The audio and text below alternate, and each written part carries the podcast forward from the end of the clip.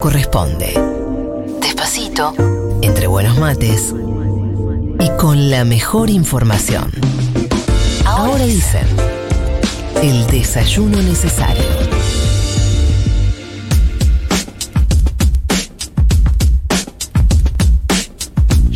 Línea para hablar con nosotros el ministro de Anota, Producción, Ciencia e Innovación Tecnológica de la provincia de Buenos Aires, Augusto Costa. ¿Qué tal, Augusto? Nico Fiorentino te saluda. ¿Cómo andas? Nico, buen día, ¿cómo estás? Muy bien. Se está eh, celebrando la temporada costera en el gobierno de la provincia de Buenos Aires. Sí, en realidad más que la temporada costera, la temporada de verano récord e histórica en toda la provincia de Buenos Aires, porque no solo en los destinos tradicionales de la costa atlántica estamos teniendo una afluencia de turistas y un nivel de ocupación de, nuestra capacidad hotelera eh, como hacía mucho que no se veía, sino también en el resto de los destinos, en las sierras, en los lagos, en las lagunas. Eh, hubo un crecimiento muy importante también de- del turismo rural y, y el denominado turismo de cercanía. Así que muy contentos porque eh, es una actividad que genera muchísimo empleo, que genera muchísimos ingresos y que sobre todo venía muy golpeada por la pandemia. A esta altura de- del año y, considerando eh, los eh, turistas que nos están visitando, ya más de 3 millones de personas eligieron la provincia de Buenos Aires para pasar su día de descanso y eso habla de una temporada que, que arrancó eh, con números que no, no se veían como mínimo de hace una década. Así que eh, celebrando, como vos decías, pero también, eh, porque esto es importante eh, que quede claro, eh, estamos teniendo esta temporada porque la provincia hizo una inversión récord eh, para poder recibir a estos eh, visitantes que estamos teniendo y, y estar preparada para que puedan disfrutar y que tengan todos los servicios. Así que es el trabajo enorme que realizó el sector privado para poder eh, estar a la altura, pero también el acompañamiento del Estado provincial y nacional para, para poder tener esta temporada que necesitábamos tanto. El fin de semana, te voy a sacar un poco del tema y un poco no. El fin de semana hablé con un eh, empresario del sector del agro que eh, me decía que había llegado, el, el alivio que no llegó para nosotros en términos de temperatura, sí había llegado para el campo en, eh, en, en términos de precipitaciones, de lluvias, porque eh, me decía había mucha preocupación por eh, la sequía. También se celebró, teniendo en cuenta que la provincia de Buenos Aires eh, tiene una gran producción de agro, ¿también se celebraron las lluvias en ese sentido?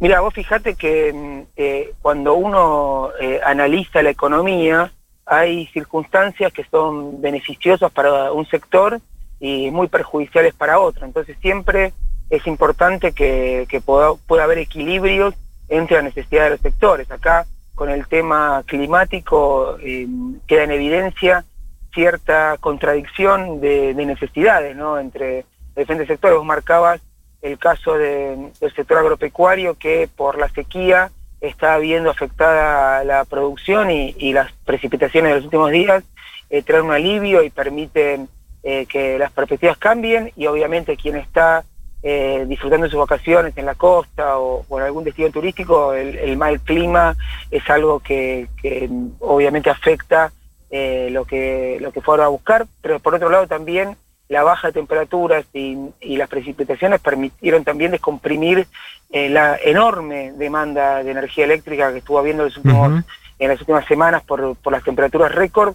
Así que eh, también eh, celebramos que, que podamos recuperar cierta tranquilidad respecto a, a- a la presión sobre el sistema energético y que estas lluvias permitan que el sector agropecuario pueda tener condiciones para tener también una cosecha importante. Augusto, ya que mencionaste la eh, situación eh, energética, desde el gobierno de la provincia de Buenos Aires se eh, va a iniciar algún tipo de o de investigación o de revisión o algún tipo de presentación por eh, los cortes o es algo por los cortes de luz, digo, ¿no? Eh, o es algo que va a quedar exclusivamente para demandas de los privados, de los usuarios.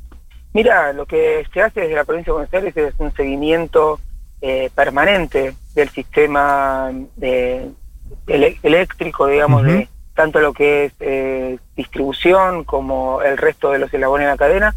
Y acá lo que estamos viendo es que hubo una demanda en el sistema también histórica y récord, y, estuvimos muy cerca del límite de la capacidad de generación, o sea, no es un problema exclusivo de las empresas eléctricas se encargan de la distribución a los hogares, donde sí detectamos y, venimos manifestando que hay un atraso de inversiones, que se requiere mejorar el sistema para brindar mejores servicios, pero hubo una demanda fuerte en términos de generación. Entonces, eh, desde el área de energía de la provincia se está analizando la situación y, y, si hay cuestiones que son responsabilidad de las empresas, por supuesto se van a tomar las medidas.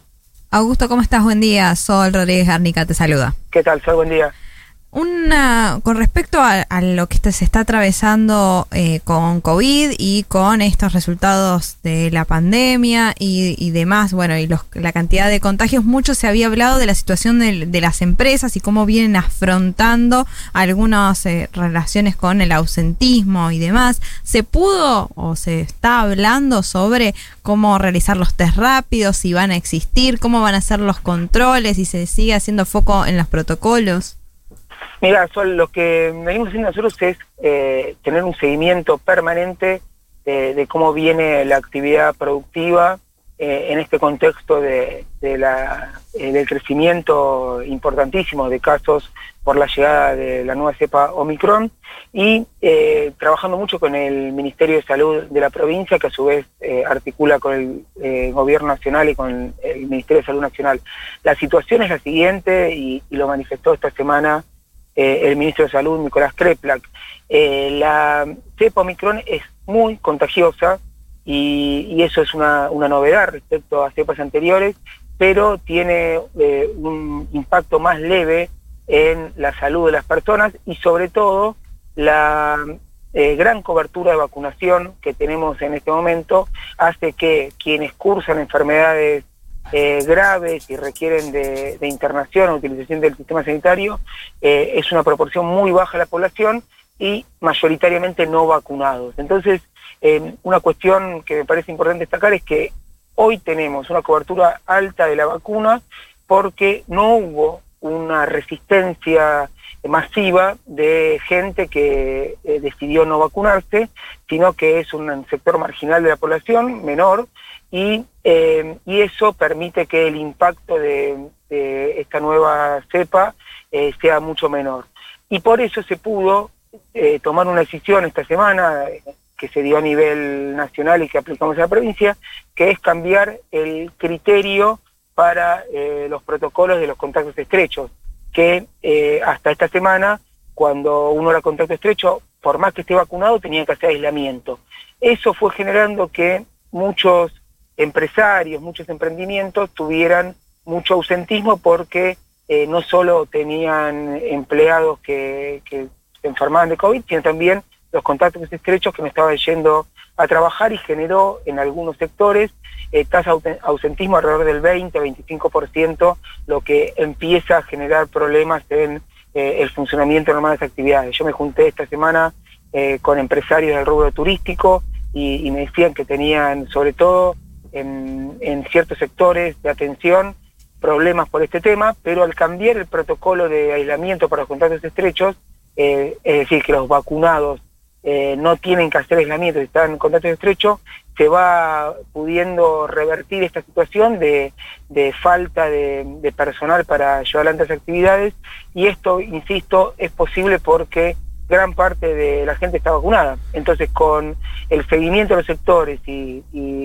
y sobre todo la información que, vamos obteniendo respecto a cómo está evolucionando la enfermedad, que pudo tomar esta medida que, para nosotros descomprime mucho este, esta cuestión se había generado en algunas actividades. ¿Y, qué hacemos con los no vacunados, Augusto? Porque eh, hay planteos por parte de eh, algunos sectores eh, empresarios para estos casos. ¿Qué hacer con ese empleado que no se vacuna pero a la vez, al no ser una vacuna obligatoria, la aplicación de un pase sanitario entra en un terreno medio delicado.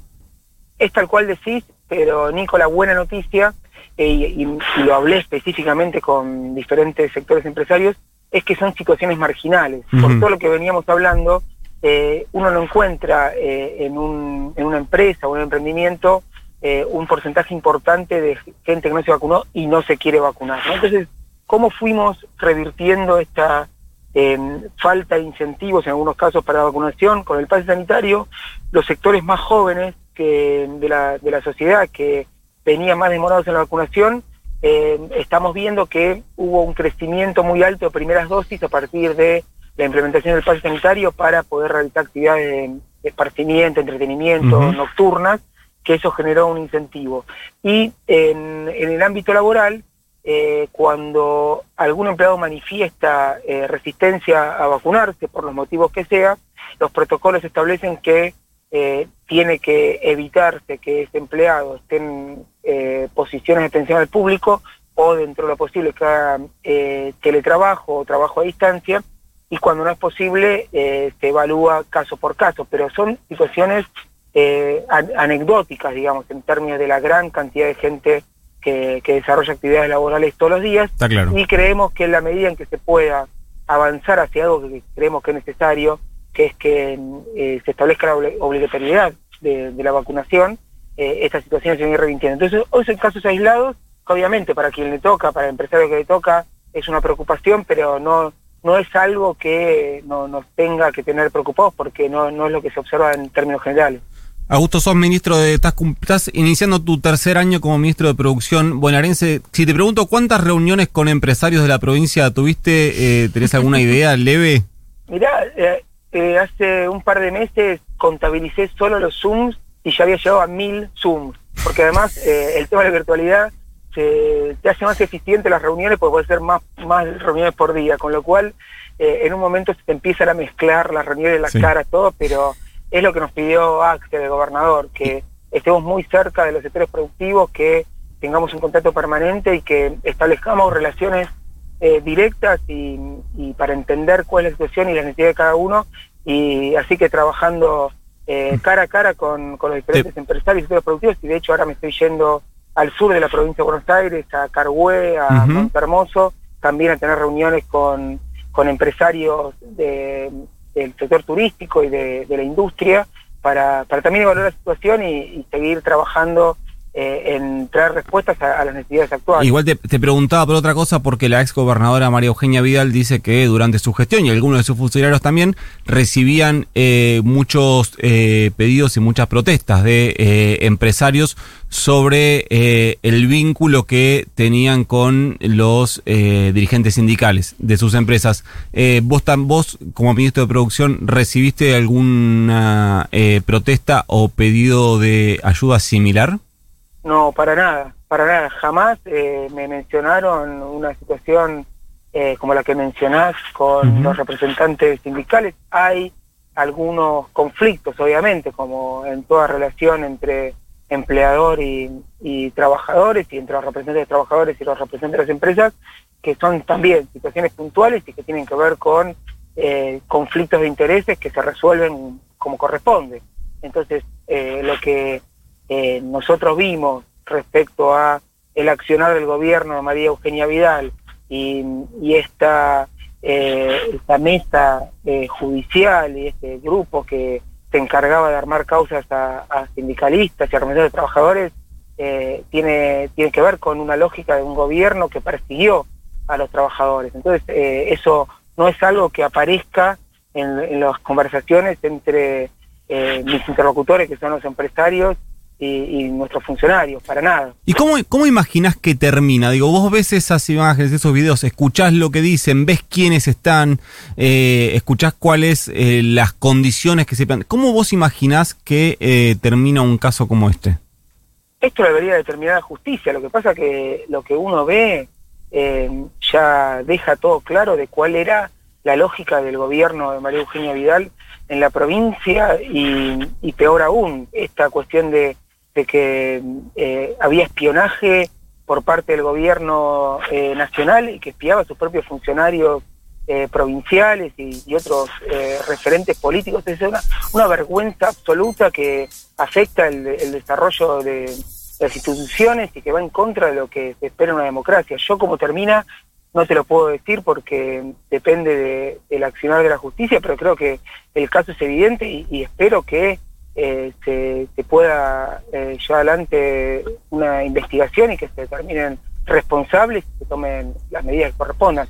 Eh, lo necesitamos realmente porque no podemos dejar pasar situaciones eh, tan graves como, como si nada. Y a mí lo que más me preocupa es esta, esta nueva etapa que estamos viendo en la política donde los funcionarios de la oposición, exfuncionarios y, y representantes de la oposición, niegan la realidad. Cuando uno escucha a Macri o a María Eugenia Vidal decir que el gobierno de Cambiemos no endeudó al país, eh, ya es eh, aberrante, porque es negar la realidad. Cuando niegan reuniones donde se armaban causas contra sindicalistas diciendo que son reuniones de trabajo, también están negando la realidad, pero es una realidad que, no está oculta, está expuesta y, hay elementos claros que impiden negarlo, pero la actitud que uno está viendo es de negación de la realidad. Y eso eh, en una democracia es muy peligroso y es muy difícil también cuando uno tiene que dar debate y, encontrar consensos, que del otro lado directamente se diga, no, eso no pasó, cuando evidentemente pasó y está pasando. Entonces ahí eh, me, parece, y, es eh, el punto que para nosotros es importante, eh, hay que entender que el país está en un momento muy complicado, que necesitamos de consensos mínimos para seguir adelante y que eso implica que la oposición y los responsables de, de las cuestiones que estamos charlando eh, tengan una actitud seria y estén a la altura. Augusto Costa, ministro de Producción, Ciencia e Innovación Tecnológica de la provincia de Buenos Aires. Un último pedido, cuiden al oso prato, ¿puede ser? lo tenemos entre algodones. Así como así es como hay que tratarlo. Te dejo un abrazo grande. Abrazo grande. abrazo Nico, chau Sol, nos vemos. 8 y 38 de la mañana. Te vamos despertando como corresponde. Despacito, entre buenos mates y con la mejor información. Ahora dicen, el desayuno necesario.